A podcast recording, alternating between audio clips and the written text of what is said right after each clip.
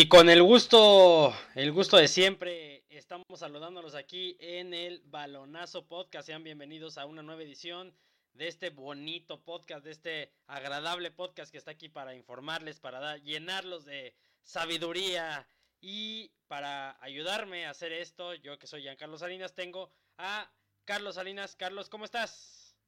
Muy bien, amigos baloneros, Giancarlo, saludos también a Mario Laguardia que aún sigue batallando, aunque tenía todo el deseo de conectarse desde el continente europeo. Y bueno, pues en esta ocasión no nos pudo acompañar, pero también le mandamos un fuerte abrazo.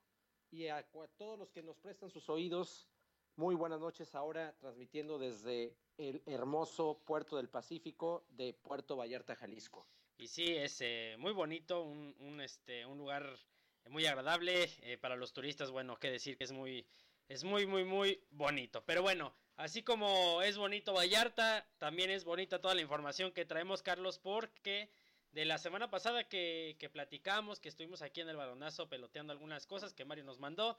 Mario, todavía tienes chance de despertarte. Saludos. Eh, recuerden que estamos en vivo por Facebook Live. Si nos están escuchando, pues un saludo a todos este, los baloneros y baloneras. Eh, de no ser así, acuérdense que estamos en Spotify y iTunes, eh, eh, podcast y um, iHeartRadio y TuneIn. Entonces ahí nos pueden escuchar cualquier de la semana. Si están ahorita en el Facebook Live, pues pueden interactuar con nosotros.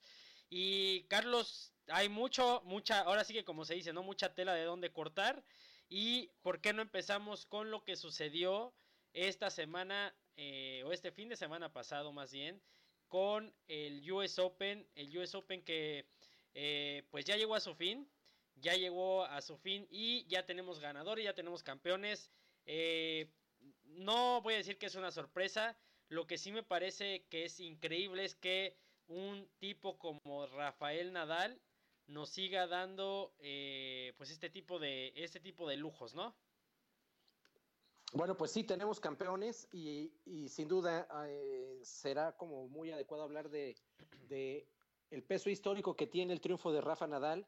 Sin embargo, me parece que ahora le deberemos de hacer la faena en primer término a la campeona femenil, debido a que fue primero el día sábado la final de mujeres y Bianda, Bianca Andrescu, la canadiense, 19 años, eh, que es considerada todavía como teenager para los Estados Unidos, Correcto. eh, vence a Serena Williams, que pierde su cuarta final de Grand Slam consecutiva y no gana una final de Grand Slam desde el 2017. Y también vamos a hablar de en dónde se ubica y en dónde ponemos en, esta, en, en- en este- en el debate y en, y en la charla a Bianca Andrescu. Jamás había pasado de la segunda ronda en un Grand Slam. Por eso adquiere una enorme dimensión y un tremendo mérito su triunfo, además de con quién lo hizo, ante quién lo hizo. Y lo más importante, eh, si nos damos cuenta de, que estamos prácticamente en una etapa, Giancarlo, amigos baloneros, de un encono en el deporte del tenis. ¿Por qué? Vamos a hablar ahorita primero de las mujeres. Fíjate nada más, eh, generacionalmente lo que significa el triunfo, el triunfo de Andrescu. Cuando Andrescu nace, es decir, prácticamente su mamá se embaraza, más o menos en la etapa en la que Serena Williams gana su primer gran slam de su carrera. Es decir, Andrescu nace nueve meses después de que Serena Williams gana en 1999, o sea, hace 20 años, su primer gran slam de su carrera. Entonces, generacionalmente fue, podría ser prácticamente su hija. Correcto, sí. Eh, esto hablar, y no es que me quiera yo centrar en, y, opacar a, Bianca, que fue la, la, ganadora, al final de cuentas habría que hablar más o basarnos más eh, eh, en lo que hizo ella, pero también lo de Serena Williams es digno de destacar en la manera positiva de que, bueno, es una, es una tenista que, que ya no tiene la juventud a lo mejor de Bianca, que lo que hablamos de Federer la semana pasada lo suple con técnica, un poderío físico impresionante, pero, eh, pero bueno, impresionante que, que siga llegando en las instancias importantes. Eh, a veces dicen, no hay para perder o para ganar hay que llegar. Eh, lamentablemente no, no le ha sido del todo favorable los resultados. Y bueno, ya hablando de Bianca, pues sí lo que dices, ¿no? Una, una chica canadiense nacida el, en el año 2000, bueno, los 19 años lo dicen, recién cumplidos, Carlos, eh, menos, de, menos de tres meses este, atrás tenía los 18 apenas. Eh, ya su mejor clasificación ya fue el número 5 del mundo, eh, o sea que ya, ya es alguien que ha estado en el mapa. Pero pues este sí es un golpe, yo no sé si es un cambio generacional, pero sí podemos empezar a ver ya lo que decías, que, que se empiezan a encontrar, ¿no? La experiencia con la juventud se empiezan a encontrar en un punto que ya es en las finales y es ahí donde se va a empezar a dar poco a poco, tanto en hombres como mujeres, el cambio generacional. Eh, lo que veíamos en el en el, en el Grand Slam pasado, que me parece que fue Wimbledon, bueno, vimos una chica de 16 años, me parece, que era Coco, la estadounidense, que echó a una de las Williams también, entonces ya empezamos a ver este cambio generacional y nombres nuevos, ¿no? Que ya empezaremos a ver más y más seguido en, en las finales de los Grand Slams. Definitivamente. Entonces, bueno, pues felicidades. Felicidades a esta chica canadiense, a Bianca Andrescu. Y bueno, pues ojalá y la podamos ver más frecuentemente en, en, este tipo de, de, contiendas, en este tipo de torneos, peleando a tope y que verdaderamente, bueno, venga a ser los nuevos rostros que, que refresquen el tour de la ATP eh, femenil. Y bueno, pues eh, sí, y, y, estoy muy de acuerdo contigo, creo que no hay que demeritar. Eh, Serena Williams es dominante, eh, tiene ya un sitio en la historia prácticamente eh, asegurado. A mí me parece que hoy por hoy está sin lugar a dudas, habrá que ver en dónde se ubica específicamente, pero sin dudas está en el top 5 de la historia del tenis femenil, ¿no? Sí, sin duda podemos ponerla en los grandes planos y en el, en el top de las, los nombres importantes ya de, de, lo que es el tenis femenil. Pero, eh, pues bueno, faltará, ojalá, yo sí creo, eh, a pesar de que, de que perdió la final y, lo que pueda hacer, este, lo que pueda contraer esta, esta situación de perder, y ya cuatro, yo me parece que todavía tenemos un, un rato de Williams, ¿no? ¿No crees, Carlos? Un ratito más de disfrutar este tenis que es este, pues que tiene un físico bastante poderoso, ¿no? Es una, una tenista que con gran calidad, sí, eh, grandes golpes, pero el, el, el, físico es también lo que compensa muchas veces este, la, la, edad que ya pueden llegar a tener algunos tenistas, ¿no? Sí, yo, yo creo que a Serena Williams, por, el, por también el, el, tipo de carrera y manejo que ha llevado de su carrera eh, hasta, este, hasta este entonces, y, y, por, y, es por ello la longevidad, o sea, pues tiene prácticamente más de 20 años en el tour, eh, le podremos ver todavía hasta un par de años donde puede, puede seguir contendiendo eh, en lo más alto, ¿no? Y, y es uh -huh. curioso, fíjate, porque hay otro dato eh, dentro de las curiosidades estadísticas, ¿no? Serena Williams abre este US Open contra María Sharapova. Uh -huh. Y María Sharapova había sido antes de Andrescu la chica más joven en haber ganado un gran slam con 19 años y 132 días.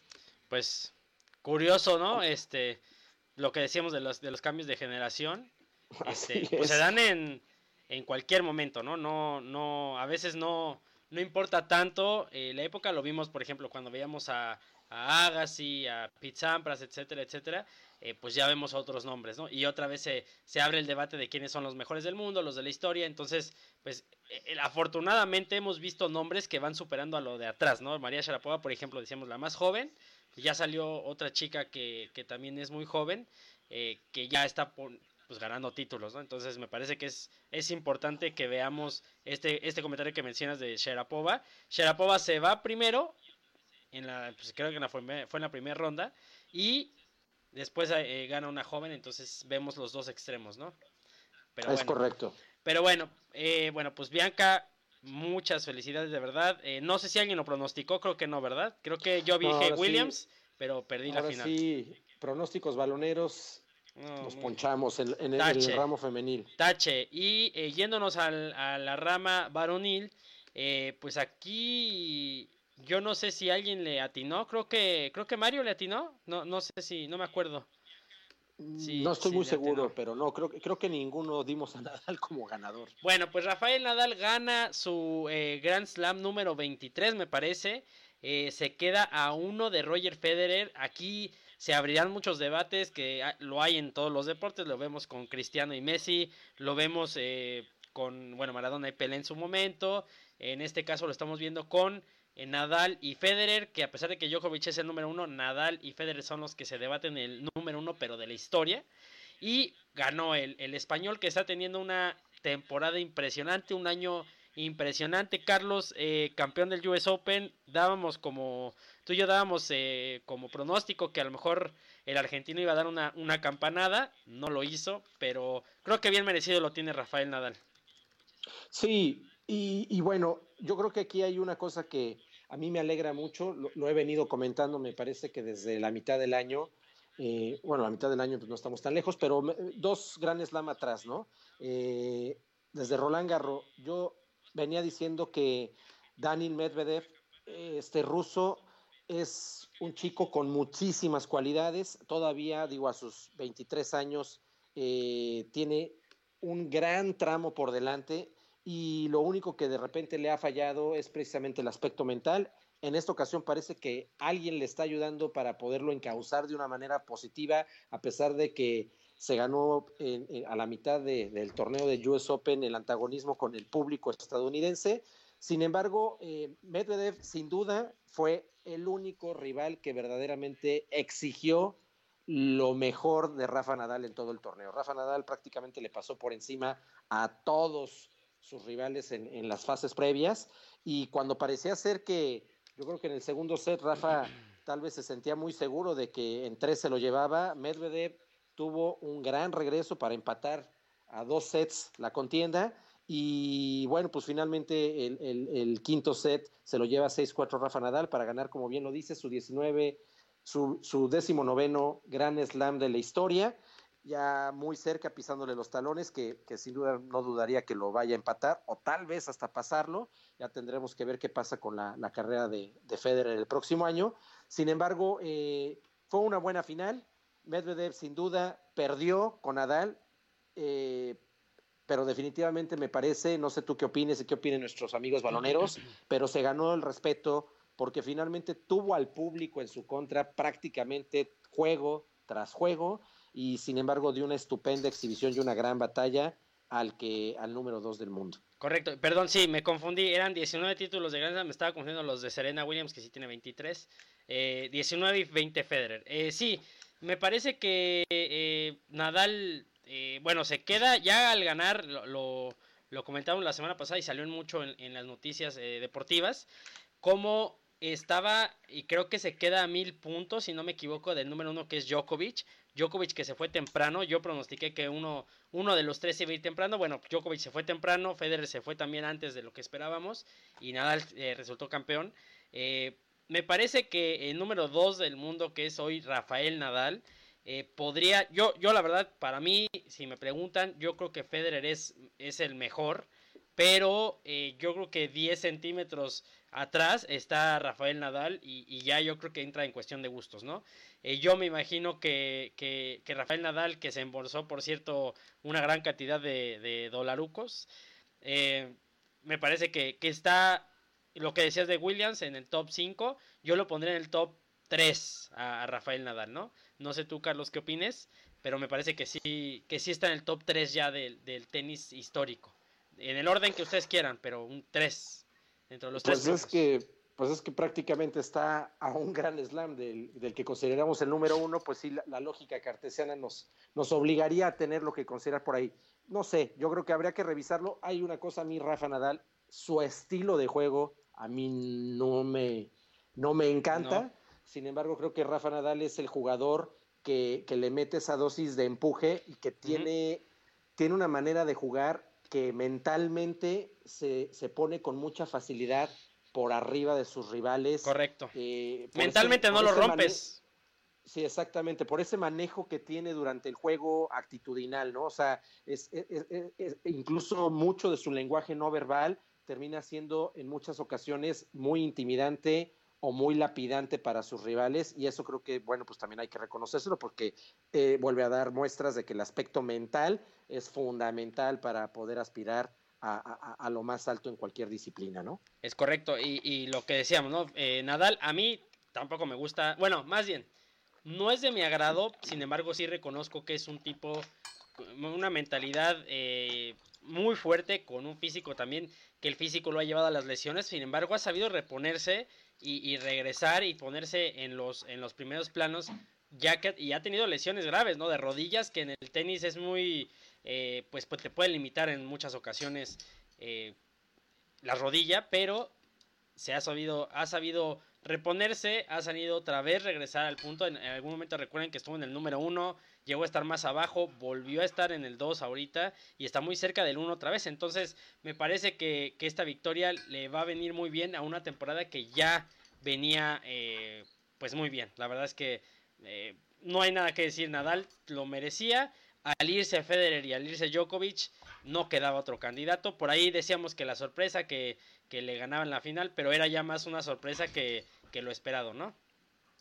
Sí, claro. Y, finalmente, bueno, yo de nuevo volviendo a hablar de, de, qué significa el que Medvedev haya llegado a la final, pues es importante porque, de nuevo, en, en, estos ojos que seguimos buscando quiénes podrán ser la, las nuevas generaciones o los nuevos talentos que en verdad tengan los tamaños y la envergadura para desafiar a los tres grandes, eh, pues mucho se hablaba de, o se pensaba que tal vez podría ser Alexander Zverev o Tsitsipas, el griego, eh, o Dominic Thiem, pero los tres que acabo de mencionar latentemente dieron en los últimos tres Grand Slams muestras de ser muy inconsistentes. Entonces, yo le veo muchas mayores facultades tenísticas a Medvedev. Eh, ojalá y, este cierre que tuvo de, temporada prácticamente, o casi de cierre de temporada, por lo menos en lo que a, Majors, o perdón, no a Majors, a, a Grand Slams se refiere, eh, no perdamos de vista que venía de, ganarle en la final a Djokovic en Cincinnati, y bueno, pues ahora llega y le da un partidazo a, Rafa Nadal, entonces, eh, pues le jugó al tú por tú en dos torneos muy recientes, al uno y al dos del mundo, ¿no? Entonces, ojalá y eso sea síntoma de que Medvedev para el 2020 eh, verdaderamente pues empiece a, a, ser quien tal vez generacionalmente venga a desafiar a estos tres grandes y, venga a refrescar ¿no? La, la, contienda en el, en el Tour del ATP masculino. Pues sí, eh, lo que decíamos también en, la cuestión de las de la rama fa, femenil, perdón. Eh, nuevos nombres, vendrán lo que decías tú de, de ruso, el argentino, hay españoles también muy buenos. Me parece que vendrán nuevos tiempos. Eh, empezaremos a dejar de ver, como ya lo hemos hecho, eh, sobre todo a Federer y Nadal, que, que bueno, Nadal no, no, es, no es tan grande, 33 años. Eh, Federer, ¿qué tiene? ¿37, 36? Federer, no, 38. 38. Y Djokovic, que también, eh, pues tiene 32. Djokovic 36. 32 ah, tiene. 32, perdón, sí, sí, sí. sí, y, sí. Y, y, bueno, lo, eh, empezaremos a ver este cambio generacional. Quizá ellos dos no, pero al irse Federer, a lo mejor que probablemente por la edad sea el, primero en retirarse de estos tres, eh, si en dado caso se lesiona eh, Djokovic, se lesionara Nadal, se irán perdiendo estos nombres y llegarán nuevos nombres a la final, como ya pasó en lo femenil, ¿no? Que, que hemos visto pues gratas, gratas sorpresas. Pero bueno, y hablando precisamente de Djokovic, eh, Carlos, yo eh, pues como noticia, ya ves que, que salió este muchacho serbio con una lesión en el hombro. Sí, así es. Ahí nuestros amigos de, del Facebook Live, ahí podrán ver que hemos puesto las imágenes, ahí tenemos a Djokovic sobándose el hombro, eh, pues parece ser, eh, todavía no hay un, un pronóstico o una, un anuncio oficial, pero sí se está diciendo que esta lesión le puede tener consecuencias para lo que resta de la temporada del tenis, que podría ponerlo en aprietos para regresar. Eh, al estar Nadal tan cerca de su, de su número uno, pues peligra, ¿no? Y, no se me vaya raro ver a Nadal otra vez en la cima del, del, eh, ranking del ATP. ¿no, Carlos? Sí, sí, sí, sin, duda. Si Djokovic no regresa, lo más probable, todavía por ahí que, quedan varios torneos del de, de ATP 1000 y a mí me parece que, que, Nadal, por como se está viendo que lo más importante está sano, eh, por ahí con un par de torneos en los que pueda acumular puntos, podrá arrebatarle el número uno a, a, Novak Djokovic. Pues sí, pero bueno, todavía queda, como decimos, eh, lo de Djokovic le decía, nada más es un, ni siquiera rumor, porque sí es cierto, o sea, sí, su lesión sí la están considerando como algo que le pueda, eh, a lo mejor no dejar fuera, porque sí podría participar en otros torneos, pero sí podría traerle como consecuencia otra vez un retiro eh, tempranero, a una etapa temprana, y eso pues obviamente le haría perder puntos y además obviamente pues yo no yo no creo que le guste a Djokovic salirse temprano irse a su casa temprano no pero bueno ya estaremos viendo qué es lo que sucede con el tenis. Eh, Carlos y eh, ¿te traes algo más del tenis o pasamos a otro tema no, ya nada más como para rematar el comentario que hice previamente acerca de, esta parte de la, de la, cuestión mental y cómo va dominando Nadal como a los rivales. Eh, me llamó mucho la atención este comentario que hizo Medvedev al final, ¿no? Cuando le entregan el, el, trofeo de segundo lugar o de subcampeón y le dice a Rafa Nadal que, que la manera como estás jugando, le dice a Rafa Nadal, es como una muy mala broma, es demasiado duro jugar contra ti. Entonces, ah, sí, cierto, este, sí, creo, sí, cierto. Creo que, creo que por eso, nuevamente insisto, tuvo gran mérito que de dos sets a cero este, se haya puesto 2-2 y que pues el quinto set no fue nada sencillo y, bueno, tuvimos un muy buen juego, que eso es lo importante. Sí, sí, sí, buen juego y como dices tú, eh, sí, sí, me acuerdo de ese comentario que se, me estaba yendo de la, de la memoria, que sí, pues es que sí es un, es un fenómeno, ¿no? Pero bueno, eh, hay saludos a Francisco eh, que dice México, sí traemos puesta la de México. Eh, que al rato juega ya contra Argentina. Pero bueno, pasemos a otro tema que es el, el deporte del automovilismo. Carlos, eh, llegamos a, eh, al Gran Premio de Italia, a, Monza, un, un, eh, un, gran premio que si bien no es de los más longevos, sí es uno de los más importantes por la cuestión tradicional de las carreras, que bueno, de ahí nacen algunas de las importantes automotrices, de las creadores de coches, y bueno, hay Ferrari obviamente, y precisamente, pues bueno, Italia, para los italianos gana Leclerc en una carrera que por, le da el triunfo por segundo gran premio consecutivo. Y eh, otra vez manda a Hamilton y a Bottas atrás de él. Y de nueva cuenta el Checo Pérez se, se mete perdón, a lugares de puntos. Ahora se mete con 6 puntos en séptimo lugar el Checo. Eh, Leclerc, como decía, número 1 con 25 puntos. Bottas en el segundo y Hamilton en tercero. Mercedes hace el 2 y 3. Pero Ferrari otra vez le arrebata un triunfo. Y además importantísimo para el orgullo de la escudería eh, italiana, que es en su casa el triunfo, Carlos. Del cabalino rampante, sí, bueno, pues qué gusto, qué gusto que por lo menos por segundo gran premio consecutivo estamos hablando de, alguien distinto como ganador del gran premio a, Luis Hamilton. Luis Hamilton por ahí, bueno, pues eh, se coló al podium definitivamente en tercer lugar, eh, por encima de él Valtteri Bottas, su coequipero, en el segundo, y Charles Leclerc nuevamente dando muestras de que es un piloto a la alza a mí me dio enorme gusto que haya ligado dos grandes premios consecutivos, hizo una gran carrera, de hecho se llevó la pole position.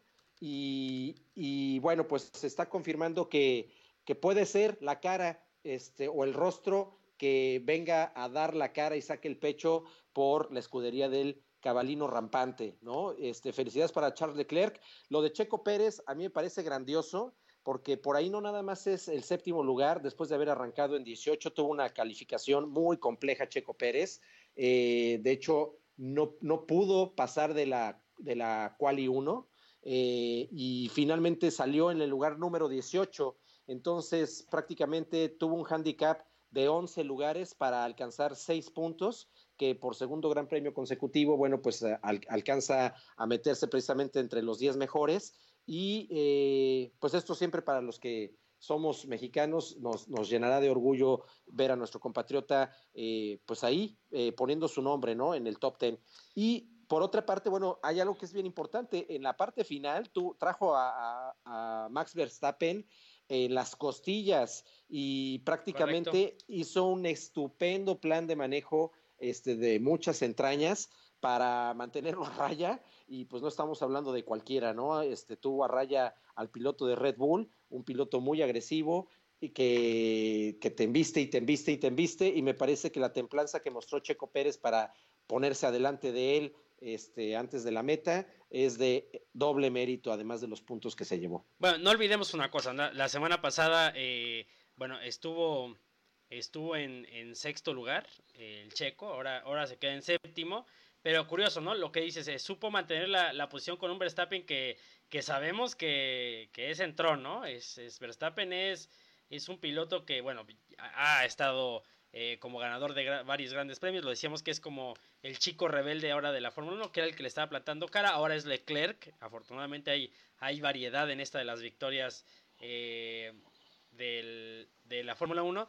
Pero bueno, la semana pasada recordemos que también el checo iba en quinto y en la última vuelta, me parece, le saca al Bond de Red Bull eh, la quinta posición, ¿no? Que eso lo manda al sexto al checo. Y bueno, ese séptimo lugar lo veremos como un retroceso porque la pasada sexto, ahora séptimo, pero no al contrario, ¿no? Yo creo que el que se mantenga dentro del top 10, que es lo que da puntos, como lo tenemos ahí en pantalla, que ahorita lo mencionaremos, eh, pues es importante para el checo, sobre todo porque su escudería ha estado envuelta en algunos rumores, eh, no rumores, pero en algunas cuestiones eh, extra pista, como en vez de extra cancha, extra pista, de las cuestiones de la relación con los, con los de la escudería, de si mejoran el auto, etcétera, etcétera. Me parece que está muy bien que el checo eh, haya sacado puntos otra vez en semana en gran premio, gran premio consecutivo y en Italia que también es una es una carrera muy muy importante bueno cómo quedó la, la cómo quedó la ya la, el, el, ranking o las posiciones de esta carrera bueno Leclerc se llevó el primer lugar y se lleva 25 puntos a su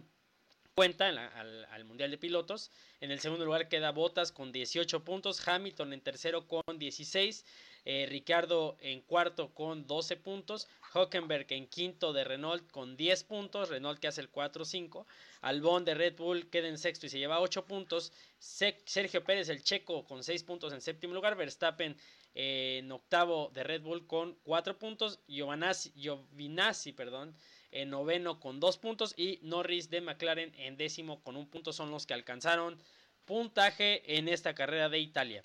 Eh, ¿Qué se sigue? ¿Qué viene Carlos? Eh, grandes, el Gran Premio de Singapur viene eh, no en, este, en esta semana, sino en la que sigue.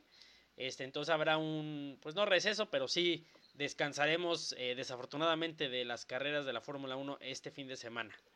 Sí, aquí lo destacado es que prácticamente con estos dos triunfos consecutivos, Charles Leclerc ya se puso a tiro de piedra a dos, a solamente tres puntos del tercer lugar de la clasificación general de, de, del 2019, que es Max Verstappen. Lewis Hamilton, al parecer, si no me falla eh, la memoria, me parece que con este, con este tercer lugar prácticamente matemáticamente ya es imposible que, le quiten el campeonato, ¿no? Y como lo habíamos dicho, tenía que pasar algo trágico, pues ya ni con tragedias le podrían quitar el campeonato de, la temporada 2019. Y bueno, pues eh, donde queda Checo Pérez está en el, en décimo tercer lugar general, sin embargo está a cuatro puntos, está muy cerrado entre el lugar 8 y el y el 14, porque prácticamente entre el 8 y el 14 se llevan 9 puntos, ¿no? O sea, el, octavo es Daniel, Daniel Richardo y el número 14 es Lando Norris con 25, Checo Pérez tiene 27, está a 7 del octavo sitio, entonces todavía hay cosas dentro del top 10 que se van a poner interesantes en las, en las carreras que quedan en el resto de este 2019. Correcto, sí, todavía hay cosas por, por venir, todavía hay, pues hay grandes premios que, que todavía falta, falta, bueno, Singapur, que será el 22 de, de septiembre, la carrera, ya domingo. Eh, luego sigue Rusia, luego sigue Japón, luego sigue México, Estados Unidos, Brasil, etcétera, etcétera, Abu Dhabi. Y ya eso sería en diciembre. Pero bueno, pues... Y, eh, y yo nada más ahí lo dejaría en la mesa ahí para que nuestros amigos eh, aficionados y expertos en, en, en la Fórmula 1, incluyendo a Mario La Guardia, eh, les dejo algo de tarea. O sea, ¿Qué, ¿qué, creen que pasa? A mí hay alguien que me, me, tiene muy sorprendido porque, no sé, lo veo, lo veo gris, este, que es Sebastian Vettel. Pues yo creo que inter está interesante. De hecho, eh, salió o fue sonoro en las últimas semanas porque sí, algo, algo está sucediendo con Vettel. ¿eh? Yo creo que, que no, es un piloto que puede dar más de lo que está dando. Sí, yo también lo creo, pues este, quedó en, la décimo tercera posición en este último Gran Premio de Monza, entonces, eh, pues algo está pasando, ¿no? Sin embargo, bueno, pues todavía está en el quinto lugar, eh, aunque si revisamos, bueno, pues ha tenido solo una pole position en todo el 2019 y, y cero victorias, ¿no? Cuando su coequipero de 21 años ya ligó dos grandes premios ganados consecutivos. Sí, está, está rarón, pero bueno, pues eh, esperemos que se recupere, ¿no? Porque, pues, híjole, habrá, habrá que ver ya en el, en el largo plazo, ¿no? Porque Hamilton sin duda ha demostrado pues una, un dominio, un monopolio eh, junto con, bueno, Mercedes en general. Y sí es importante que haya nombres como, como los de Verstappen, Vettel, eh, en este caso Leclerc, que, que puedan plantarle cara a Mercedes y que a lo mejor con mejoras en su en el monoplaza, pues bueno, puedan dar un poquito más de, competencia eh, a Mercedes, ¿no? Que sí ha tenido un dominio impresionante y, bueno, además, eh, si hay algún problema con Vettel, pues ojalá, ojalá lo solucione lo más pronto posible. Claro. Pero bueno, pues si no hay nada más de la Fórmula 1, Carlos. No, no, no. Bueno, pues Mario, eh, extrañamos tus comentarios, pero bueno, entendemos la situación de que andas, andas fueras. Entonces, vámonos con la NFL, Carlos, que eh, pues ya tuvo la primera semana, eh, ya tuvimos la primera semana de la NFL, ya tuvimos pues algunos resultados, ya este, ya nos enojamos unos, ya disfrutamos otros, ya este hay unos que están exagerando. Recuerden que es la semana número uno apenas. Entonces, pues tomémoslo con calma. Pero bueno. Eh, Carlos, antes de, mencionar los, los resultados. Eh, ¿qué, crees dentro de toda la semana uno que, empezó con el banderazo en, en, Green Bay visitando a Chicago en un juego que Chicago eh, demostró muy pocas armas, con un Trubisky que, que demostró que las dudas siguen ahí por algo de él. ¿Qué crees que valga la pena resaltar en esta semana 1? Bueno, a mí como elementos a resaltar, sin duda, lo, lo alarmante que resultó la manera como sacudieron a, los delfines de Miami, porque la realidad es que no es tanto, de nuevo, sí, es la semana 1, pero no podemos perder de vista que Miami... Sí, ya lo viene arrastrando. Sí, Miami tuvo una temporada 2018 donde se terminó llevando la primera selección, me parece, ¿no? Es decir, quedó en el lugar 32 de los 32 equipos. Entonces, eh, lo que me llama la atención es que no, no, no pintó muestras de ningún tipo de progresos. Por el contrario, me parece que va para atrás. Correcto. Entonces, eh, eso me parece como, como alarmante, en la, en la parte alarmante. De, en la parte positiva, bueno, pues estaba mucho las expectativas sobre Kyler, eh, Kyler Murray, eh, su debut como selección número uno, ex ganador del trofeo Heisman, y aunque a Mario no le gusta eh, y le da muy malos pronósticos y le augura muy poco éxito en la NFL, lo que, lo que me llamó mucho la atención es que el chico, si bien tuvo un primer medio de pesadilla, eh, que, podría confirmar todos los vaticinios que Mario nos ha estado haciendo previamente. Tuvo una segunda mitad en lo que me, lo que me llamó mucho la atención es la templanza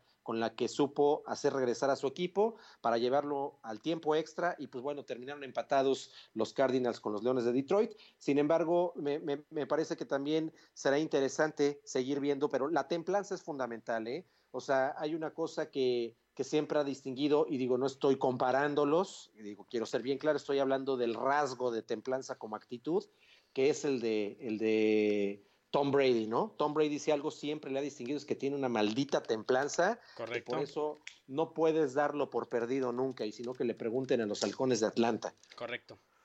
Y, y, bueno, yo, yo a resaltar lo que dices, ¿no? Bueno, Murray que, que tuvo una actuación destacada. Yo lo de los delfines lo, voy, a, lo voy a rescatar de lo que comentas. Carlos, es impresionante cómo una plaza, eh, recordemos que, bueno, sí, la, temporada pasada tuvieron el último, eh, el último lugar, que eso les da el primer, la primera selección, sí.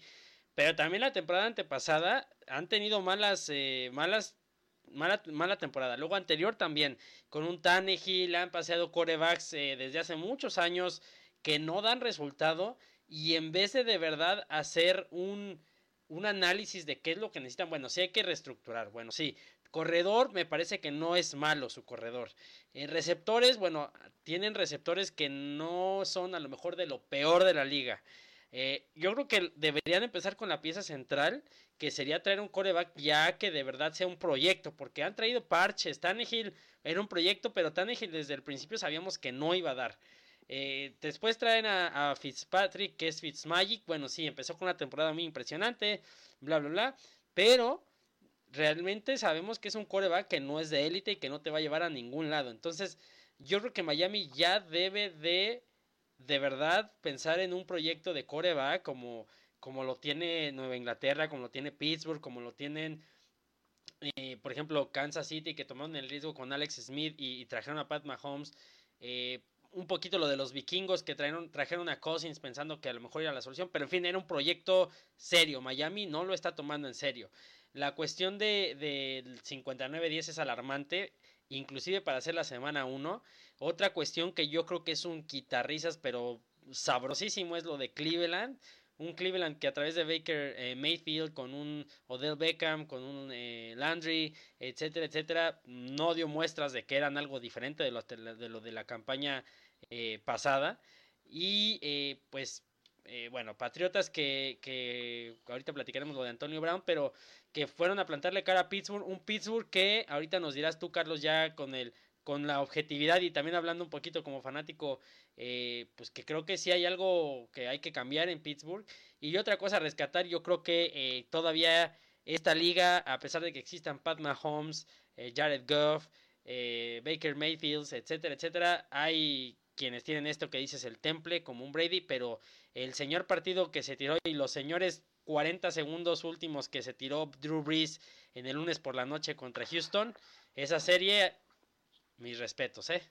Así es, y ya rematando tu comentario, eh, yo lo pondría también dentro de lo destacado de la semana. Me parece que el mejor juego en cuanto a nivel de cómo se jugó, lo que exhibieron los dos equipos y en cuanto al nivel también de entretenimiento para el aficionado, precisamente fue este juego de ayer lunes por la noche, el de los Santos recibiendo a los Tejanos de Houston. Eh, dos equipos que, se les considera para llegar a los playoffs sin duda y bueno, después del retiro de Andrew Locke, se, espera que los Tejanos sean los que vayan a, llevarse como campeones divisionales esa división. Entonces, bueno, eh, creo que sí, los, los Tejanos tienen, tienen madera para hacer una especie de caballo negro en la conferencia americana y pues fue un juego que llevaron otra vez a exigir que Drew Brees sacara lo mejor que tiene en la chistera para con un tremendo patadón de 58 yardas. También, también eso, ¿eh? Porque aparte creo que su más largo era 57. O sea, batió su... De hecho, había, fallado uno previo en el juego de 57 yardas y pues se plantó y le sobró pierna, ¿no? Y lo metió por el centro. Entonces, bien, bien por los Santos. Yo creo que los Santos, eh, después de, no, no digo semana uno, pero los Santos vuelven a mostrar por lo que se vio en el 2018 que siguen siendo contendientes, y serios favoritos para llegar al playoff por la conferencia nacional. Correcto. Y, eh, y hablando ya en específico hay, hay eh, de lo que decías de este juego entretenido, eh, quisiera también que me comentaras un poquito. Pues dentro de todos los resultados, creo que por ejemplo el 40-26 que le mete Kansas City a Jacksonville, no me extraña. El 43-13 que le mete Tennessee a Cleveland, a lo mejor me sorprende, pero bueno, los Cleveland sabemos que, que, que no andan tan bien siempre, los Ravens también lo de Miami, pero donde sí noté una, una disparidad y una diferencia abismal, donde creo que no la había visto o que no, no se encontraba fue en lo de Nueva Inglaterra contra Pittsburgh. Eh, ¿Cómo viste este juego, Carlos, de, de Nueva Inglaterra contra Pittsburgh? Mira, te voy a decir una cosa, digo, y para la comunidad balonera saben que soy aficionado a los Steelers, sin embargo, tratando, voy a, voy a hablar desde primero el análisis del juego como tal. O sea, la realidad es que yo observé un equipo que solo tuvo la primer serie ofensiva como, como muestras de que podría tal vez contender en el resto del partido. A partir de la segunda serie ofensiva de los Patriotas, fueron aplastados los acereros estratégicamente, tácticamente, actitudinalmente y, en, y ejecutivamente hablando. O sea, no tuvieron nada que hacer. Era verdaderamente como estar viendo un juego, si habláramos del fútbol americano de México, entre un equipo líder de la FADEMAC, como por ejemplo los Redskins, contra los eh, Ángeles de Ojo de Agua, de esos juegos que podrían acabar hasta por más de 60 puntos de diferencia si el juego durara más, ¿no? Entonces, la realidad de las cosas es que creo, yo ahora ya hablando como aficionado, yo no vi nada que no haya yo ya visto eh, el marcador para mí no, no, no, me marca tanto, o sea, es el peso de lo que se vio en el juego, en los jugadores, en la ejecución. Eh, Correcto. Estas cosas que son como si estuviera vi viendo esa película del Día de la Marmota, o sea, que todos los días es, es el mismo, mismo, día, ¿no? Uh -huh. O sea, vuelvo a ver lo mismo. Jugadas de tercera y una, tercera y ocho, tercera y cinco, donde Rotlisberger quiere ir por el descontón y la bomba.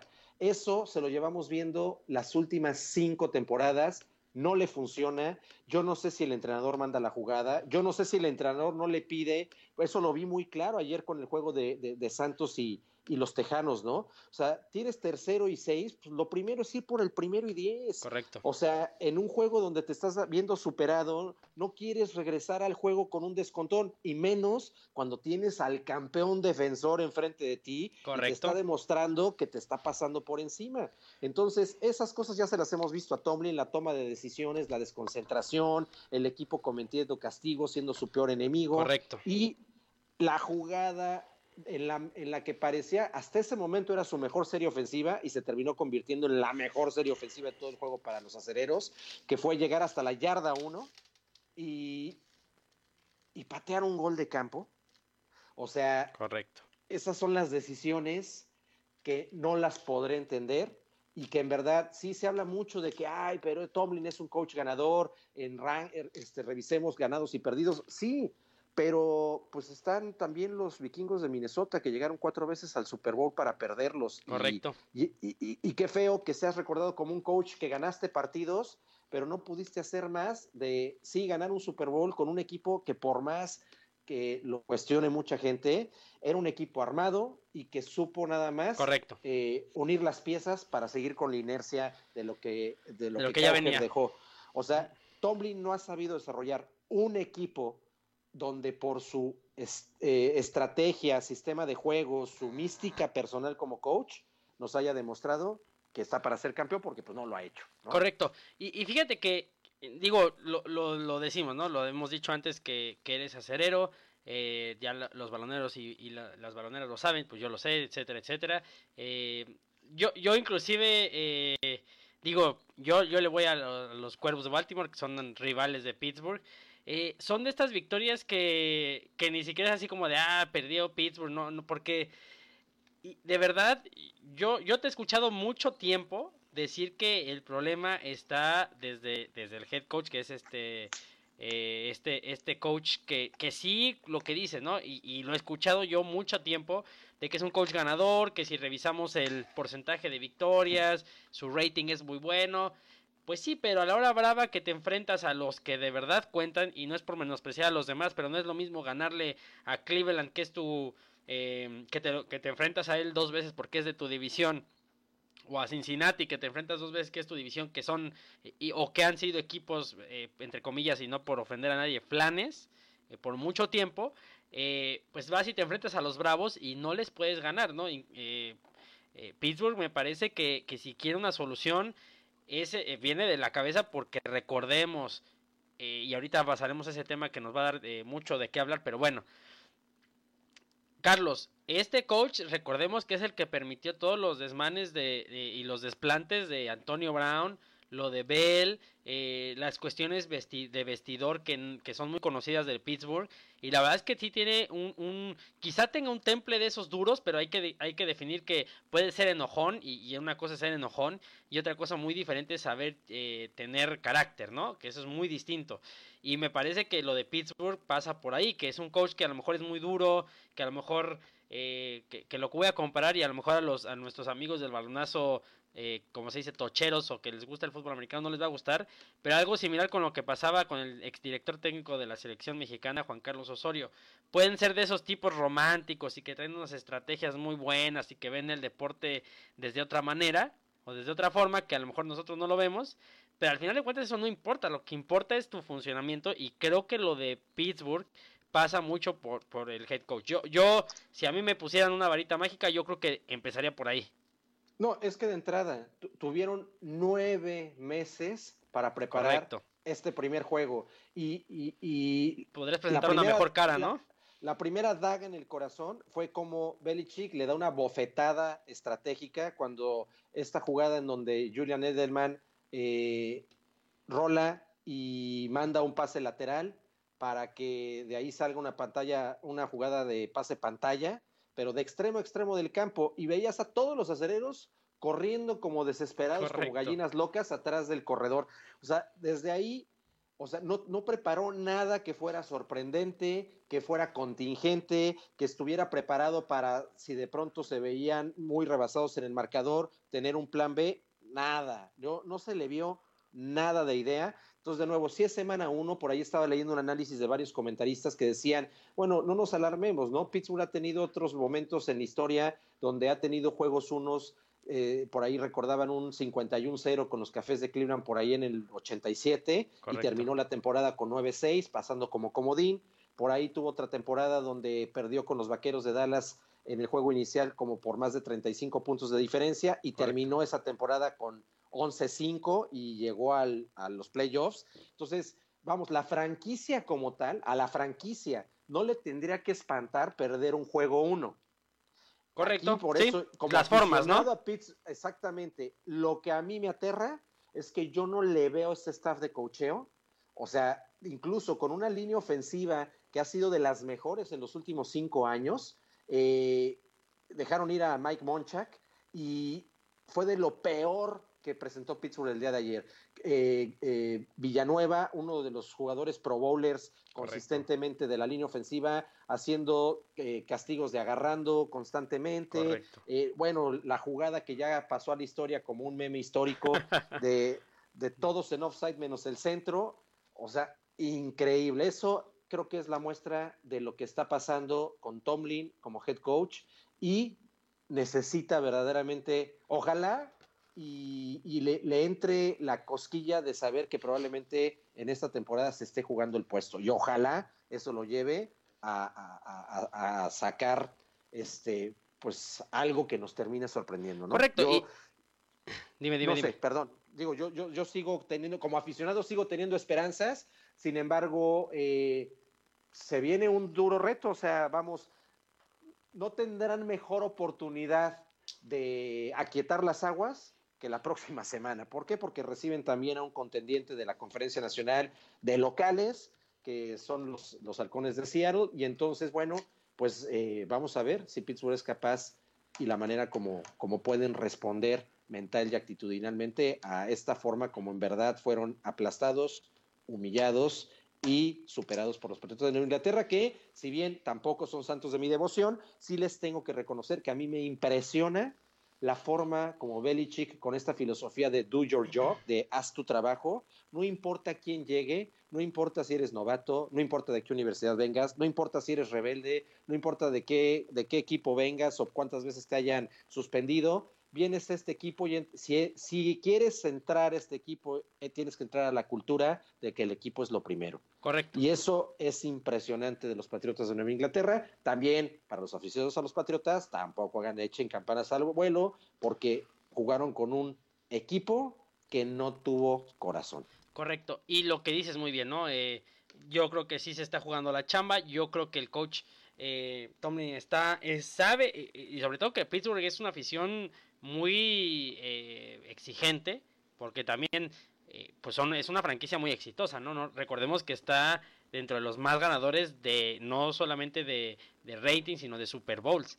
Y eh, me parece que sí, o sea, no mostró corazón, me parece que esta pausa de, de tantos meses de trabajo fue simplemente para vacacionar y se acabó. O sea, no fue para nada más, no fue para a lo mejor encontrar un nuevo esquema, para sacarle más jugo a un Rotisberger, para nada. Fue simplemente para vacacionar y el primer juego que a lo mejor tienes que mostrar lo que dices, otra cara, otra garra, estando enfrentando a los campeones, sí, a lo mejor te ganan, pero las formas, ¿no? Digo, ganas, ganar o perder contra Nueva Inglaterra no te puede sorprender siendo Pittsburgh, si ganas eres un equipo fuerte, si pierdes estás enfrentando al campeón, pero las formas, lo que decimos, las formas, las formas y las formas. Pero bueno, rápido, antes de ir a los Power Rankings, Carlos, te eh, nada más vamos a repasar rápido los resultados. La jornada 1, la semana 1 más bien, se abrió con Green Bay, Green Bay ganándole 10 a 3 a Chicago a domicilio. Después eh, tuvimos juegos como el de, bueno, Pittsburgh contra Nueva Inglaterra, que ganó Nueva Inglaterra 33 a 3. Dallas le ganó 35 17 a los Gigantes. Eh, Detroit y Arizona empataron a 27. San Francisco le gana a Tampa Bay 31 17. Los Indianapolis Colts perdieron 24 a 30 contra los cargadores de Los Ángeles. Después Cincinnati pierde 20 a 21 contra los Seahawks. Miami ya, como lo decíamos, pierde 10 a 59 en casa contra Baltimore. Eh, Tennessee le gana 43 a 13 a Cleveland. Kansas City 40 a 26 derrota a Jacksonville. Eh, Washington pierde contra Filadelfia 32 a 27. Atlanta pierde a domicilio, eh, perdón, a visita de Minnesota 28 a 12. Y Carolina pierde 27 a 30 con los Rams. Buffalo le gana 17-16 a los Jets y en el lunes que hubo doble cartelera, Oakland derrota 24 a 16 a Denver, que estrenaba Joe Flaco y Oakland pues no estrenó a nadie, más que, eh, más que bueno, alguno que otro novato, pero no Antonio Brown. Y 30-28 gana Nueva Orleans a Houston 30-28 en un juego muy bueno que se definió, eh, pues prácticamente el último minuto estuvo muy movido. Eh, Carlos, Power Rankings, traes por ahí porque ya ves que cambian. Vamos a hablar de los 10 primeros, ¿te parece? Sí, sí, sí, claro. Bueno, pues eh, definitivamente en el número uno y que se queda en el mismo lugar con el que arrancó la temporada es precisamente los Patriotas de Nueva Inglaterra. En el número dos están, que aquí yo difiero mucho con esos Power Rankings por lo exhibido en la, en la primera semana, ¿eh? ponen a los Rams en número dos, que también estaban en número dos, es decir... No, muy no, no, dieron buena actuación. A los dos equipos que llegaron al Super Bowl los dejan en uno y en dos. A mí los carneros eh, me parece que dejaron mucho que ser. Jared Goff volvió a dar muestras de la personalidad que mostró en el Super Bowl. Correcto. Valga la redundancia. Y eh, a mí me dejó muchas dudas porque también eh, Todd Gurley no se vio como en su apogeo. corrió casi para 100 yardas, sí, pero pero no, era lo que. Había, No había el Todd Gurley de, hace dos o tres temporadas, donde fue, creo que incluso el MVP, ¿no? Eh, digo, perdón, el campeón corredor de la temporada. En el número tres, los Kansas City Chiefs, que yo los pondría en el número dos. Eh, los Santos de Nueva Orleans en el número cuatro, que yo los pondría en el número tres. Las Águilas de Filadelfia en el número cinco, gran exhibición de Carson Wentz. Me parece que eso es alentador para los aficionados a, las, a los Eagles. Los Dallas Cowboys en el ranking número seis que este también me parece medio inflado porque, bueno, no se olviden, jugaron contra los gigantes. Los Minnesota Vikings, fíjate que me gustó algo, si bien no fue un juego de grandes números para Kirk Cousins, eh, fue muy efectivo, o sea, es decir, fue muy eficiente, eh, no fue un juego de muchos pases y la realidad es que aquí eh, Dalvin Cook se, llevó, se llevó el juego, ¿no? Se, echó el equipo al hombro. Los Seattle Seahawks en el número 8, los Baltimore Ravens en el número 9, que yo los estaría poniendo entre el 7 y el 8, por lo demostrado que también fue Miami. Y los Green Bay Packers en el número 10, híjole, yo lo cuestionaría mucho. ¿eh? ¿eh? es decir, eh, sí, jugaron contra una de las, yo creo que top 5 defensivas de la, de la liga actualmente, o proyectadas así. Eh, fue un juego muy defensivo, sin embargo, yo tampoco vi nada espectacular en la semana 1 de los Green Packers y ese es el top 10 de, del NFL Power Rankings para la semana 2. Pues sí, eh, ¿qué se viene precisamente para la semana 2? Eh, que ahorita hablaremos de, de Antoñito, de Toñito Brown, que también ya hoy hay otro, hay otro incidente por ahí que lo envuelve otra vez, pero bueno. Eh, los, los Power Rankings antes de, ir con la, con la, con la siguiente jornada, la siguiente semana, como se le llama ya en forma, pues sí, difiero también con lo de los Rams, que mostraron un poquito de lo que mostraron en el Super Bowl. Eh, Gurley, pues que no sabemos si de verdad ya se recuperó. Recordemos que jugó lesionado la, la temporada pasada, entonces pues no pudo dar mucho de sí. Eh, en fin, yo creo que sí. Y los Cowboys y los Packers, me parece que también echaron muchas campanas a volar. Pero bueno, ¿qué se viene para la semana 2? Bucaneros contra Panteras el jueves por la noche, Cardenales contra Ravens, Cargadores contra Leones de Detroit, Colts contra Titanes, 49 de San Francisco contra los Bengals de Cincinnati, los Jaguars estarán eh, enfrentando a los Texans, los Vikings se enfrentarán en el clásico del Midwest contra los Packers, Eh, los Cowboys, eh, los Cowboys Dallas estarán enfrentando a Redskins, los Seahawks a los Steelers, Bills a Gigantes, Patriotas a Miami, Chiefs a los Raiders, Saints a los Rams, los Osos de Chicago a los Broncos, las Águilas de Filadelfia a los Falcons y el lunes por la noche, por la night, los Browns estarán enfrentando a los Jets. Qué flojera de partido, pero es el lunes por la noche, entonces habrá que verlo. Pues Eh, mira, fíjate que los Jets eh, dieron un juego entretenido también contra los, los Bills. Eh, la realidad es que yo creo que se confiaron porque dominaron la primera mitad. Yo creo que sintieron el juego en la bolsa. Y en ese juego hubo también una gran, gran actuación del coreback de, de los Bills de Buffalo. correcto. Que Josh Allen a mí me parece que es de la generación del año pasado de los jugadores que hay que ponerle mucho el ojo en este 2019. Eh, regresó a su equipo para ganar con una gran actuación también de, se conectó con John Brown y eh, bueno, además doble satisfacción porque a John Brown lo traigo en el fantasy, nadie creía en él y mira, ahí está. Y eh, por otra parte, creo que los juegos, bueno, después de la pobre actuación, cualquiera podría haber esperado que en esta semana 2 Seattle-Pittsburgh podría ser un juego interesante. Yo creo que ahora es un juego de morbo, el morbo está en a ver si tienen capacidad para regresar los Steelers contra un equipo que los va a exigir nuevamente, ¿no? Y eh, lo estaba viendo yo el día de ayer en la noche. Los Patriotas podemos asegurar que se van a ir sin, pero sin preocupaciones 6-0. Traen un, traen un calendario. Sí, muy fácil, exacto. Semana, semana 2 van contra los Delfines, pobres Delfines. Y este, y Bueno, que Miami tres, le ha sacado sorpresas, ¿eh? Sí, yo sé, porque son de la misma división, pero la realidad, híjole, no sé, yo, yo, yo lo veo complicado, pero bueno, este, y, y- y creo que el juego más atractivo en cuanto a nivel eh, es el de Rams contra los Santos. Digo, pero, sí, que el Rams contra los Santos, eh, eh, como, como juegos a seguir, ¿no? Correcto. Eh, pero bueno, pues ya, ya estaremos viendo qué es lo que pasa, porque sí, los Patriotas traen un calendario medio, medio facilón. Pero bueno, eh, Carlos, eh, pasando a otro tema mismo de la NFL, ya para cerrar este tema del- fútbol americano de profesional, eh, pues tenemos a Toñito Brown. Toñito Brown que sabemos que es un personajazo, es un, es un, pues no sé si, no sé si decir que es más porque es jugador, porque es un buen jugador, o es más porque es un muy buen personaje que genera muchas, eh, pues mucha controversia, pero hizo una, un movimiento, por ahí se ve que lo tenía medio planeado y de la noche eh, a la mañana, literal, lo cortan de los Raiders y le hablan, eh, según esto, de Patriotas y lo contratan en menos de dos horas, creo que lo habían cortado. Eh, ¿Te parece orquestado? Yo creo que sí. Ahorita nos platicarás. Sí, la realidad es que escuché una entrevista con el representante de Antonio Brown prácticamente a la media hora de que se había dado la noticia por parte de los Raiders y escuchas a un tipo que si bien dice mi trabajo es buscar lo mejor para mi jugador, habrá que buscarle la mejor opción, eh, mi opción es cuidar de él, mi trabajo es conseguir las mejores condiciones posibles. Le hacen una pregunta muy frontal donde le dice este comentarista de NFL Network si Antonio Brown está mentalmente bien y se ofende un poco el representante y le dice sí, definitivamente sí, este, pero la realidad de las cosas es que yo sigo insistiendo y a ver qué dice la comunidad balonera.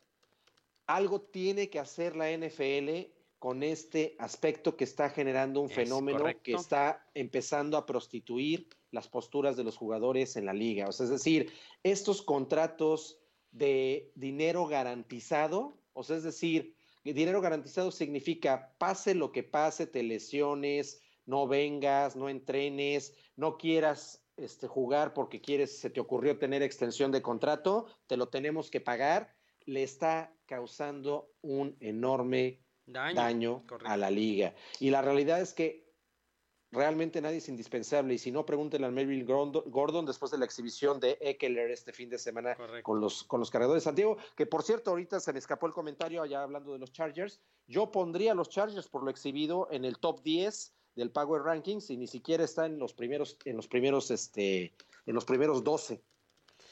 Este, uno, un- unos Chargers que siempre han sido underrated, como se dice, ¿no? Muy subestimados, me parece que, que no que no los toman tan en cuenta, pero bueno.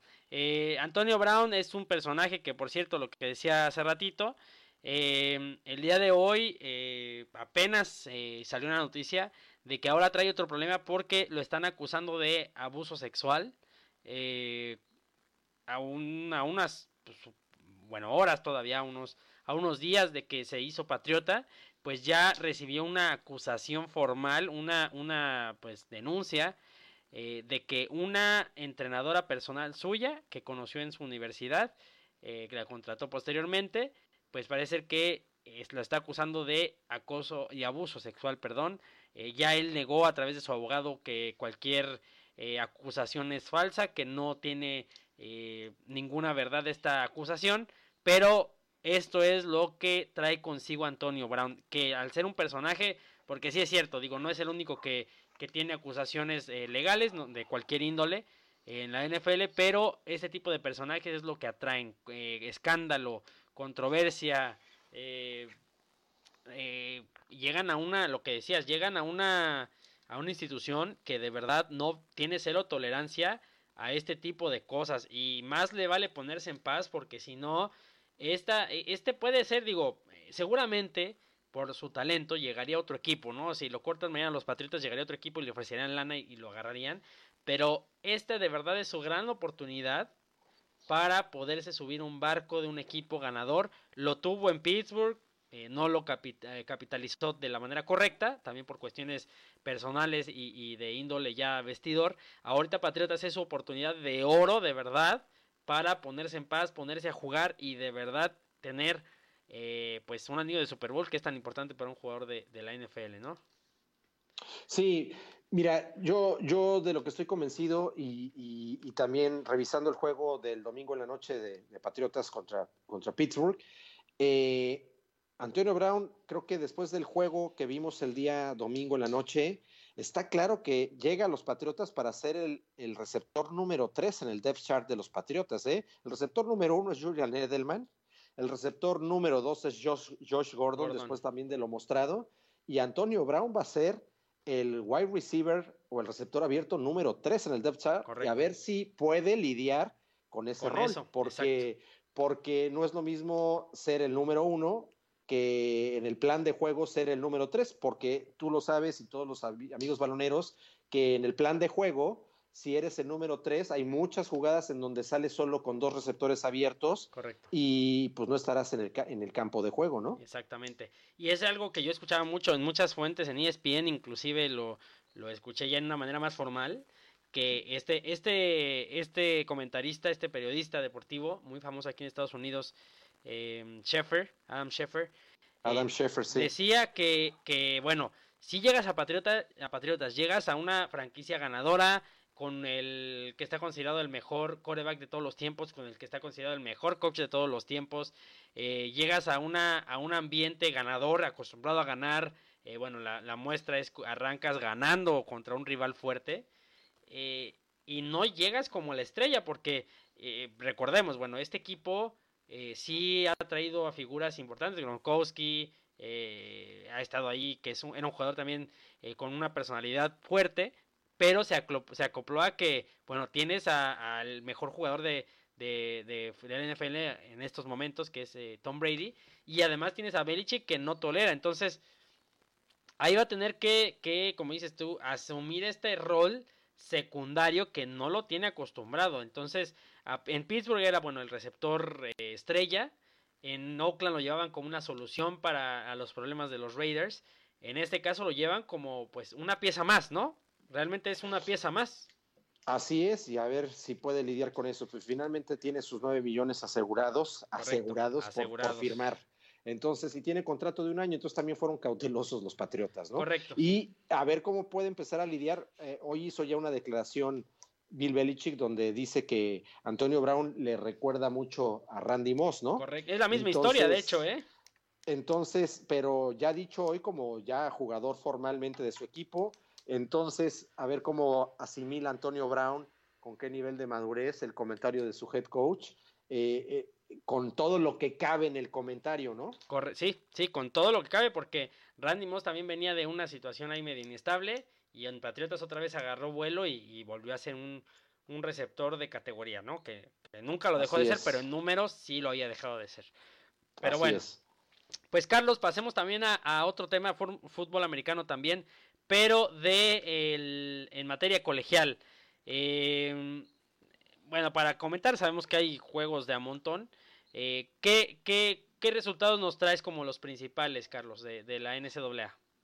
Bueno, pues mira, eh, uno de los juegos más esperados, que era precisamente el de dos clasificados top 10 del, del ranking de la NCAA, era el de los Tigres de Louisiana State contra los Cuernos Largos de Texas, que de hecho fue en Arlington, en Texas, y los Tigres de LSU fueron a Arlington a sacarle el juego a precisamente los cuernos largos. Y bueno, pues eh, la realidad es que lo hicieron con tremenda facilidad. Yo reitero, para que se acuerden y después Mario no diga que, es donde quedó grabado y demás, yo dije cuando iba a empezar esta temporada que uno de mis caballos negros para tal vez colarse entre los primeros cuatro podría ser el SU. Y aunque si bien te voy a decir una cosa, ¿eh? no se ve que traiga el gran plantel en cuanto a talento individual, pero yo soy fan de su head coach, es decir, este head coach tiene ese estilo de, gestionar, de dirigir a sus jugadores, que es el clásico caso de esos coaches, de esos líderes que saben sacar el extra de sus jugadores, es decir, que, que por medio de la actitud suplen tal vez las deficiencias en aptitud. Y eso a mí me gustó mucho. La realidad es que eh, este coach, eh, la defensiva fue muy dominante y Ed Orgeron, a mí me encanta el estilo que tiene, esa personalidad y, y, esa misma personalidad se ve reflejada en el campo de juego. Ese fue uno de los juegos como más interesantes, más atractivos. Después ya en la práctica Nadie se esperaba que Michigan se fuera a meter en tantos problemas, lo cual yo no sé qué tanto es realmente mérito de, Army West Point, de la Armada, de la Universidad de la Armada, eh, que a un top 7 prácticamente lo tuvo en la lona y es gracias a que falla el punto extra que se van a el, eh, Army, que se van a tiempo extra si no, Michigan no hubiera tenido ninguna oportunidad. Y bueno, pues finalmente en el tiempo extra, que estuvo emocionante, doble tiempo extra, Michigan termina sacando el juego 24-21. Otro de los juegos que me parece que estuvieron eh, interesantes era el de Stanford contra los Troyanos del sur de California. Stanford porque era rankeado número 23 y sin embargo los Troyanos terminaron eh, apaleando los 45-20. Eh, los primeros cuatro rankeados, ninguna sorpresa. De hecho, fueron aplastantes. Alabama le gana 62-10 a Nuevo México. Clemson le gana en otro de los juegos que tenía su atractivo, Texas AM, porque era el número 12. Los Tigres, campeones de Clemson, le ganan con facilidad también 24-10. Le alcanzó solo para cuarto y medio a Texas la, la galleta. Después Clemson puso orden y nuevamente nos volvió a mostrar Trevor Lawrence que está en su segunda temporada, listo para contender tanto por el trofeo Heisman como para volver a repetir el campeonato nacional. Y bueno, otro de los partidos, los Patos de Oregón, que fue la aplastada de la semana, parece ser que encontraron quien les pagara los platos rotos después de el juego que Auburn le sacó la semana pasada y le meten 77-6 a Nevada. Y otro de los equipos que sigo insistiendo que hay que seguir es UCF, la Universidad de Central Florida, que también vuelve a palear a Florida Atlantic. Sabemos que está en una división donde no hay grandes rivales, pero vuelve a dar muestras de que va otra vez 2-0 y está ahí, ¿no? 48-14. Y finalmente, bueno, otro de los juegos que estuvo interesante, otro sembrado top 25, que es la Universidad de Nebraska, una universidad de gran tradición. Pierde sorpresivamente con los Búfalos de Colorado, 34-31 en un muy buen juego. Y bueno, pues básicamente con eso Nebraska va a salir del top 25 seguramente para esta semana. Eh, y básicamente es lo, creo que lo más relevante de, lo que hubo desde mi punto de vista. Por ahí también otro juego que estuvo emocionante por el nivel de juego fue el de los voluntarios de Tennessee contra la Universidad de Brigham Young. Se fue también a doble tiempo extra y Brigham Young le gana a los voluntarios 29-26. Y el último juego eh, que fue el domingo por la noche, la Universidad de Hawái le gana a Oregon State 31-28 en un juego que también estuvo más o menos parejo. Ahora, hablando ya del ranking para esta, apuntando para la semana 3, eh, en el top 5 no hay cambios, sin embargo, LSU sigue en ascenso y les comparto, los Tigres de LSU después del triunfo contra los Cuernos Largos de Texas, eh, logran, bueno, el número uno sigue siendo Clemson, el número dos, la Universidad La María Púrpura de Alabama, y eh, el número tres es la Universidad de Georgia. LSU se mete al top 4. Correcto. Entonces, bueno, pues es, ese fue una de las grandes campanadas. Los Sooners de Oklahoma siguen en el número 5, Ohio State en el 6, los, eh, los peleadores irlandeses de Notre Dame en el 7, Auburn en el 8 y los Gators de Florida en el 9. La Universidad de Michigan sigue en el 10, pero sigue en picada. O sea, estaba en el 7 y con todo y haber ganado, eh, baja tres lugares, ¿no? Entonces, Sí. bueno, pues eso es lo más destacado desde mi punto de vista. Correcto, sí, ahí, eh, por ahí eh, Roberto, nos dice Roberto que por cierto en el Fantasy creo que no le fue tan bien. Bueno, le fue bien, pero perdió. Eh, No, bueno, pues es que Sí. después les damos el link de los tutoriales que estoy ya este, vendiendo para los, los que quieran mejorar en su nivel de fantasy. Pues vas en primer lugar, entonces ahí sí no puedo decirte nada porque yo voy en último. Pero bueno, eh, dice que eh, Antonio Brown deberá mostrar que es un buen jugador, tiene mucho peso en este momento y los reflectores apuntando lo que le decíamos, ¿no? Eh, va a tener que lidiar con un rol secundario y seguramente tratará de llamar la atención de alguna forma. Y Francisco Cacles dice que, eh, bueno, menciona a los Gators, a los Gators de Florida, que, bueno, eh, ganaron y que se encuentran en el top 10 de, este, de estos rankings de, de o standings de Están en el, eh, en el número 9. en el número 9. Entonces, eh, pero bueno, ya ahí los tenemos en pantalla. Por cierto, si nos están viendo en Facebook Live, ahí lo tenemos. Si no, Carlos ya los mencionó eh, para que le echen un ojillo. Eh, Carlos, eh, pues bueno, ya, no- ya nos este, adentraste un poquito, o no un poquito, mucho más bien, en lo que fue los resultados de la, de la NCAA. Y eh, bueno, si no traes otra cosa, cambiamos de tema.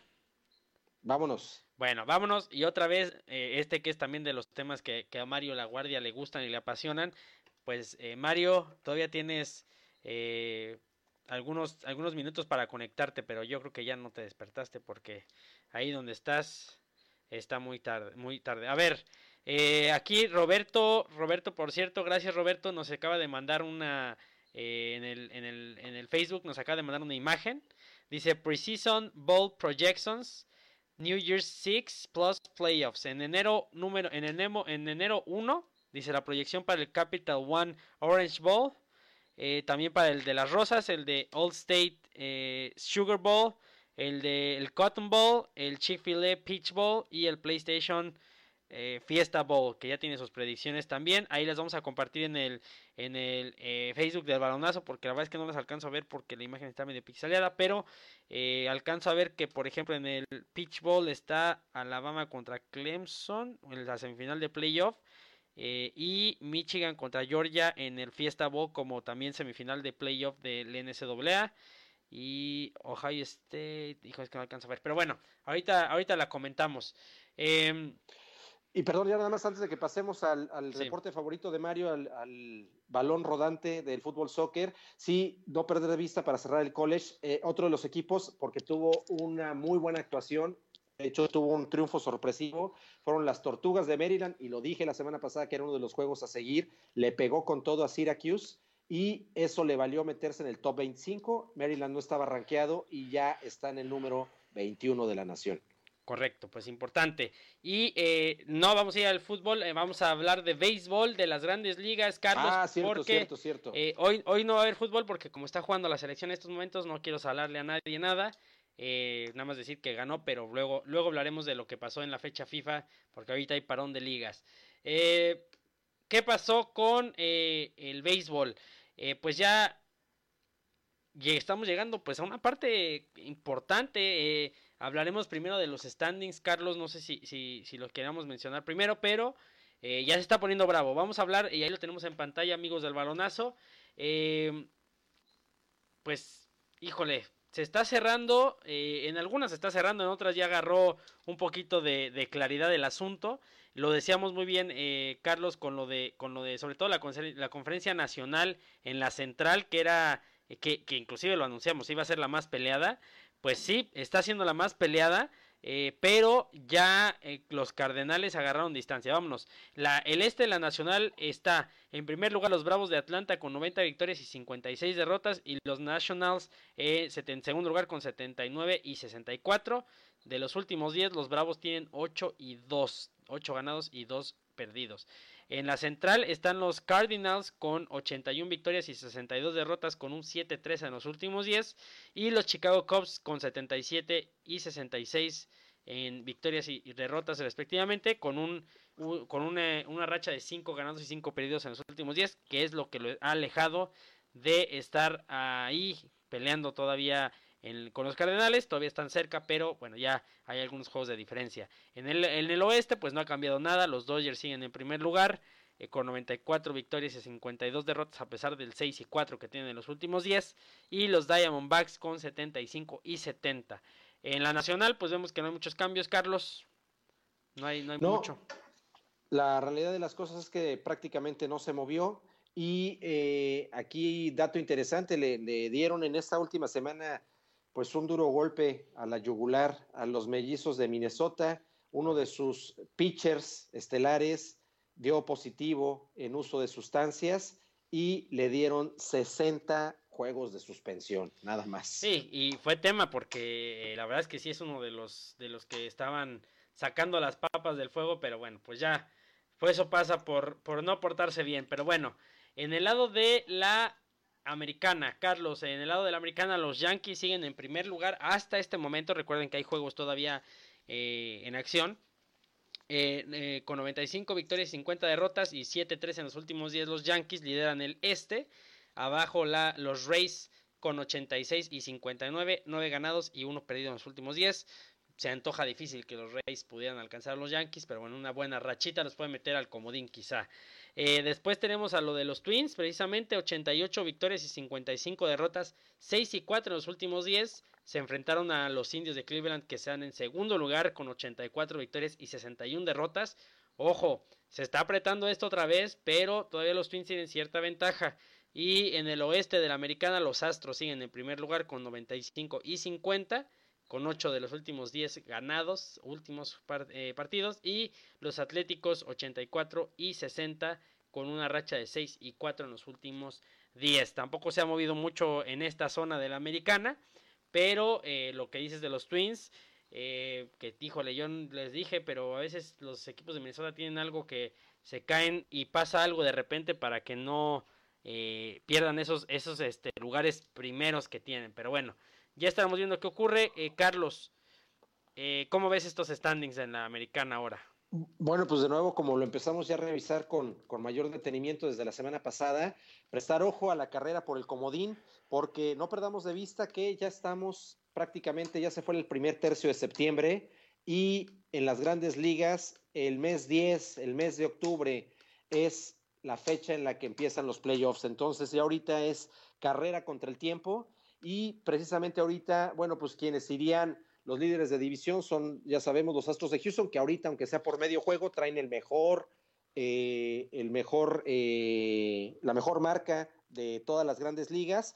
Eh, por muy poco traen a medio juego los Yankees, 95-50 contra 95-51, y los Twins también. Pero está en primer lugar los Rays, que siguen teniendo muy, buen, muy buena racha, va 9-1 de sus últimos 10 y los Atléticos de Oakland. Muy cerca están los, eh, los indios de Cleveland, están prácticamente a medio juego de los Atléticos, y los Medias Rojas están a ocho juegos de los Rays para pelear por un comodín. Entonces, los campeones de las grandes ligas reinantes están muy cerca de perderse los playoffs. Y en la Liga Nacional, bueno, pues ya lo dijiste, los líderes son Dodgers, los Bravos de Atlanta, que también ya se metieron en, la élite de los 90 juegos ganados, y los Cardenales de San Luis en la división más peleada.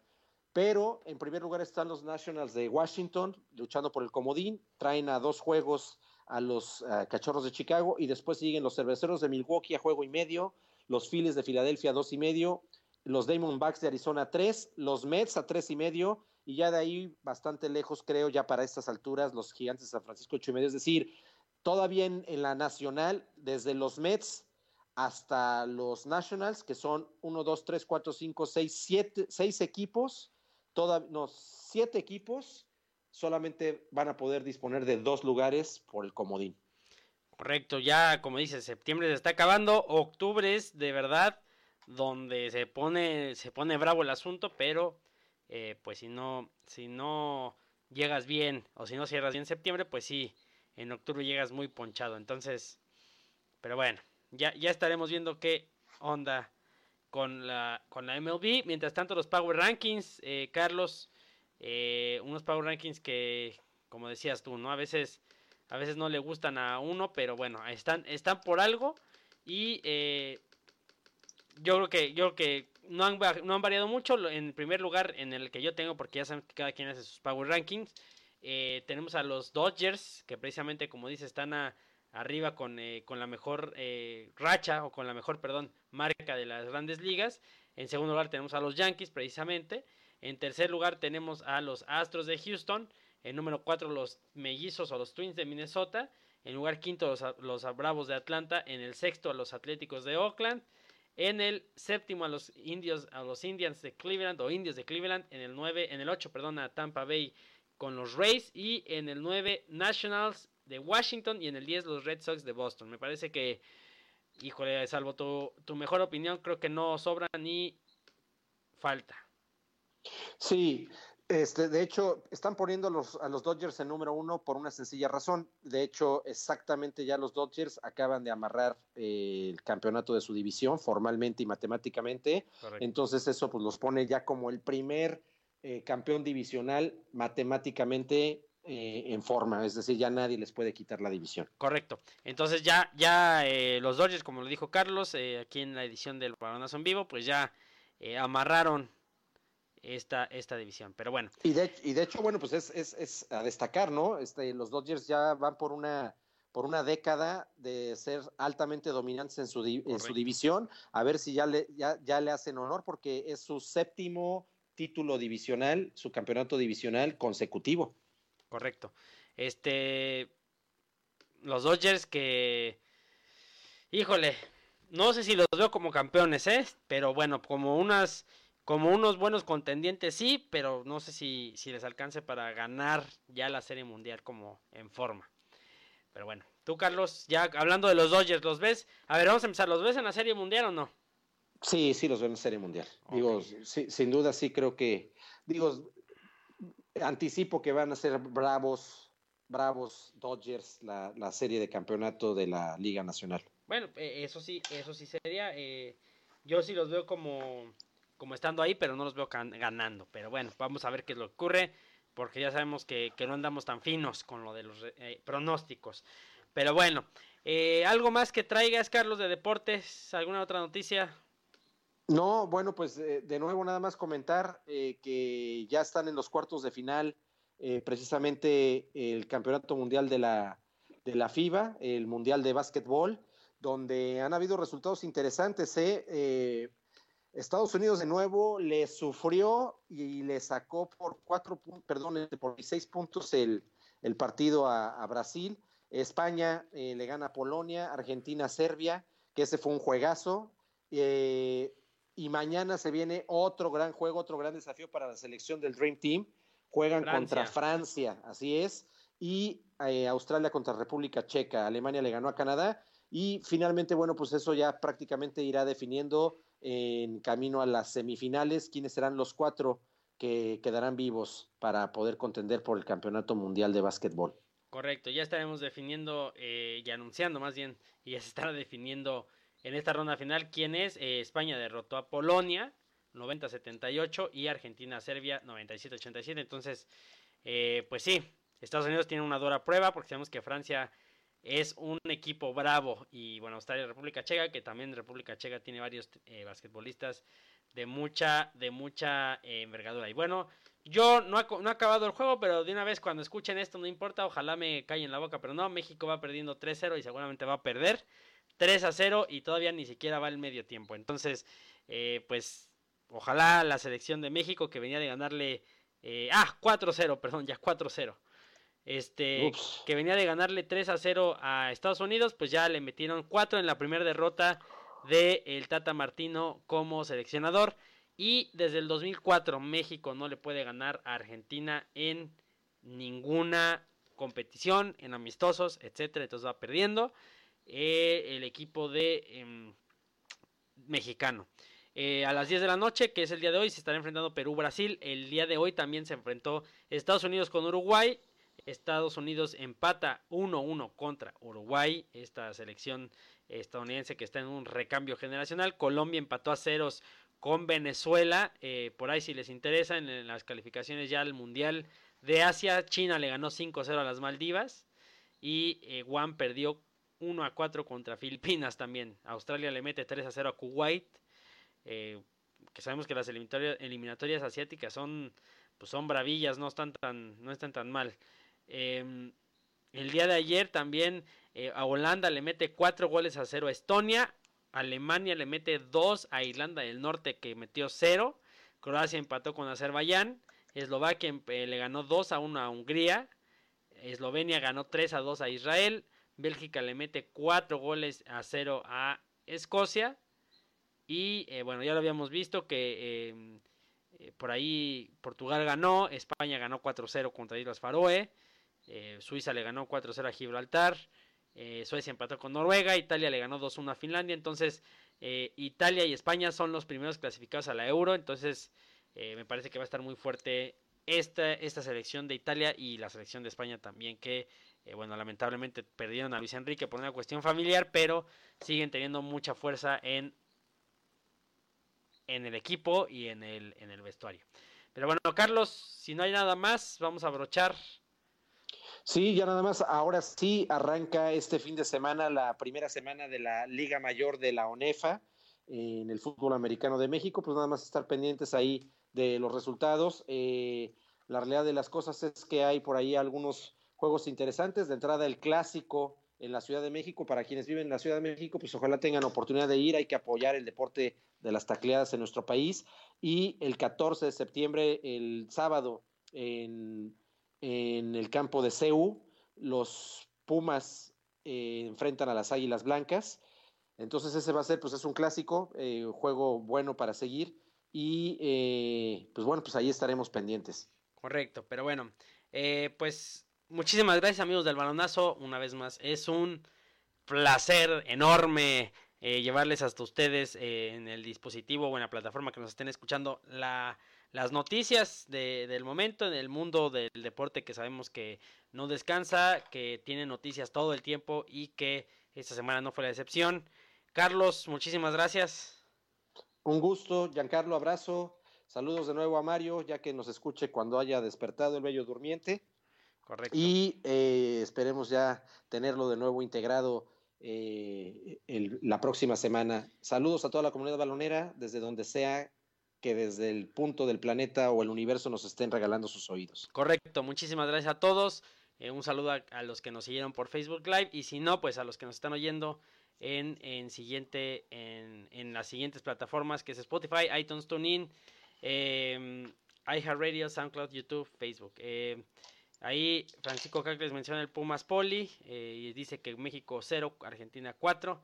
Entonces, ya pasó. Pero bueno, Mario, cuando nos escuches un abrazo y a todos nuestros amigos del balonazo, muchísimas gracias otra vez por seguirnos, por escucharnos y vendrán más cosas del balonazo. Entonces, no se despeguen de nuestro Facebook. Muchísimas gracias, Carlos, otra vez. Gracias y ahí se ven. Por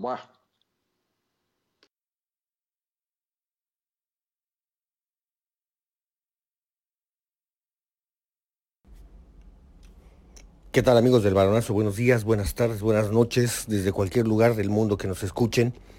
No he podido estar con ustedes en dos programas, se ha notado, pero mis compañeros siguen eh, participando y me hacen enviar su información, leo las redes sociales que los, nos están escribiendo.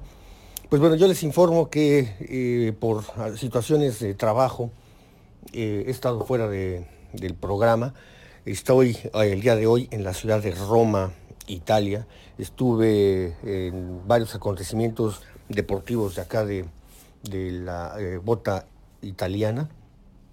Pude constatar el Gran Premio de Monza que se llevó a cabo el fin de semana pasado, en donde Charles Leclerc, bueno, ya les informaron nuestros equipos del, del varonazo, Charles Leclerc logró su segunda victoria al hilo y ha estado encendido, incluso hay noticias de que quiere hacerlo el piloto número uno por encima de Sebastian Vettel. Yo creo que no es el, momento, no hay que aventar las, las, campanas al vuelo por el equipo Ferrari. Sí estuvieron muy felices, ese día estuve en la ciudad de Monza, Italia, eh, perdón, en la, en, la ciudad de Milán, que está a 20 kilómetros de, de Monza, donde se llevó a cabo el Gran Premio la gente festejó, eh, si ustedes vieron la transmisión, los tifosis se aventaron a, la pista después de la gran carrera que hizo este joven Charles Leclerc, inspirado, no sé si por el fallecimiento de su compañero este, de, pistas y de go-kart desde muy niños, pero bueno, se le han ido dando las cosas a Charles Leclerc, a Ferrari también, el paso que ha dado un poquito hacia adelante le ayuda mucho a la Fórmula 1, ya sabemos que Lewis Hamilton está muy por encima en los puntos del campeonato, pero esto le ayuda a la Fórmula 1 y los errores que ha tenido Sebastián Vettel durante la carrera, vieron el, trompo que se dio, cómo quiso eh, reingresar a la, a la pista de una forma insegura. Eh, Lewis Hamilton no pudo atacar eh, de pleno a, a, Charles Leclerc, tuvo que ceder la posición, se la dejó a Botas y él entró para lograr un punto extra de la vuelta más rápida. Pero esto le ayuda mucho a la Fórmula 1 que tengamos en el podio, en la parte más alta, diferentes pilotos. A ver cómo nos va el siguiente Gran Premio de Singapur, nos vamos a Asia. Eh, un circuito callejero nocturno muy interesante, un circuito casi en forma de 8, no logran cruzarse, pero logran encontrarse dos veces en una, en una esquina. Un, callejero, un circuito callejero, como ya se lo dije, muy interesante, véanlo. Muchos le dicen que es el Mónaco de Asia, pero con más abierto, eh, como, como Baku, son circuitos nuevos en realidad para la Fórmula 1 y le hace muy bien a la Fórmula 1 esto. Bueno, hasta aquí mi, plática de la Fórmula 1 y otra de las cosas que se está viendo aquí en México, eh, saben que ustedes yo no le, veo mucho el fútbol soccer, pero sí se habla mucho del Chucky Lozano con su ingreso al equipo Nápoles. Eh, están felices, eh, he visto noticieros locales donde cuando hacen la alineación ideal del, equipo del, del, calcio italiano, de la Serie A, ponen a Chucky Lozano en su posición.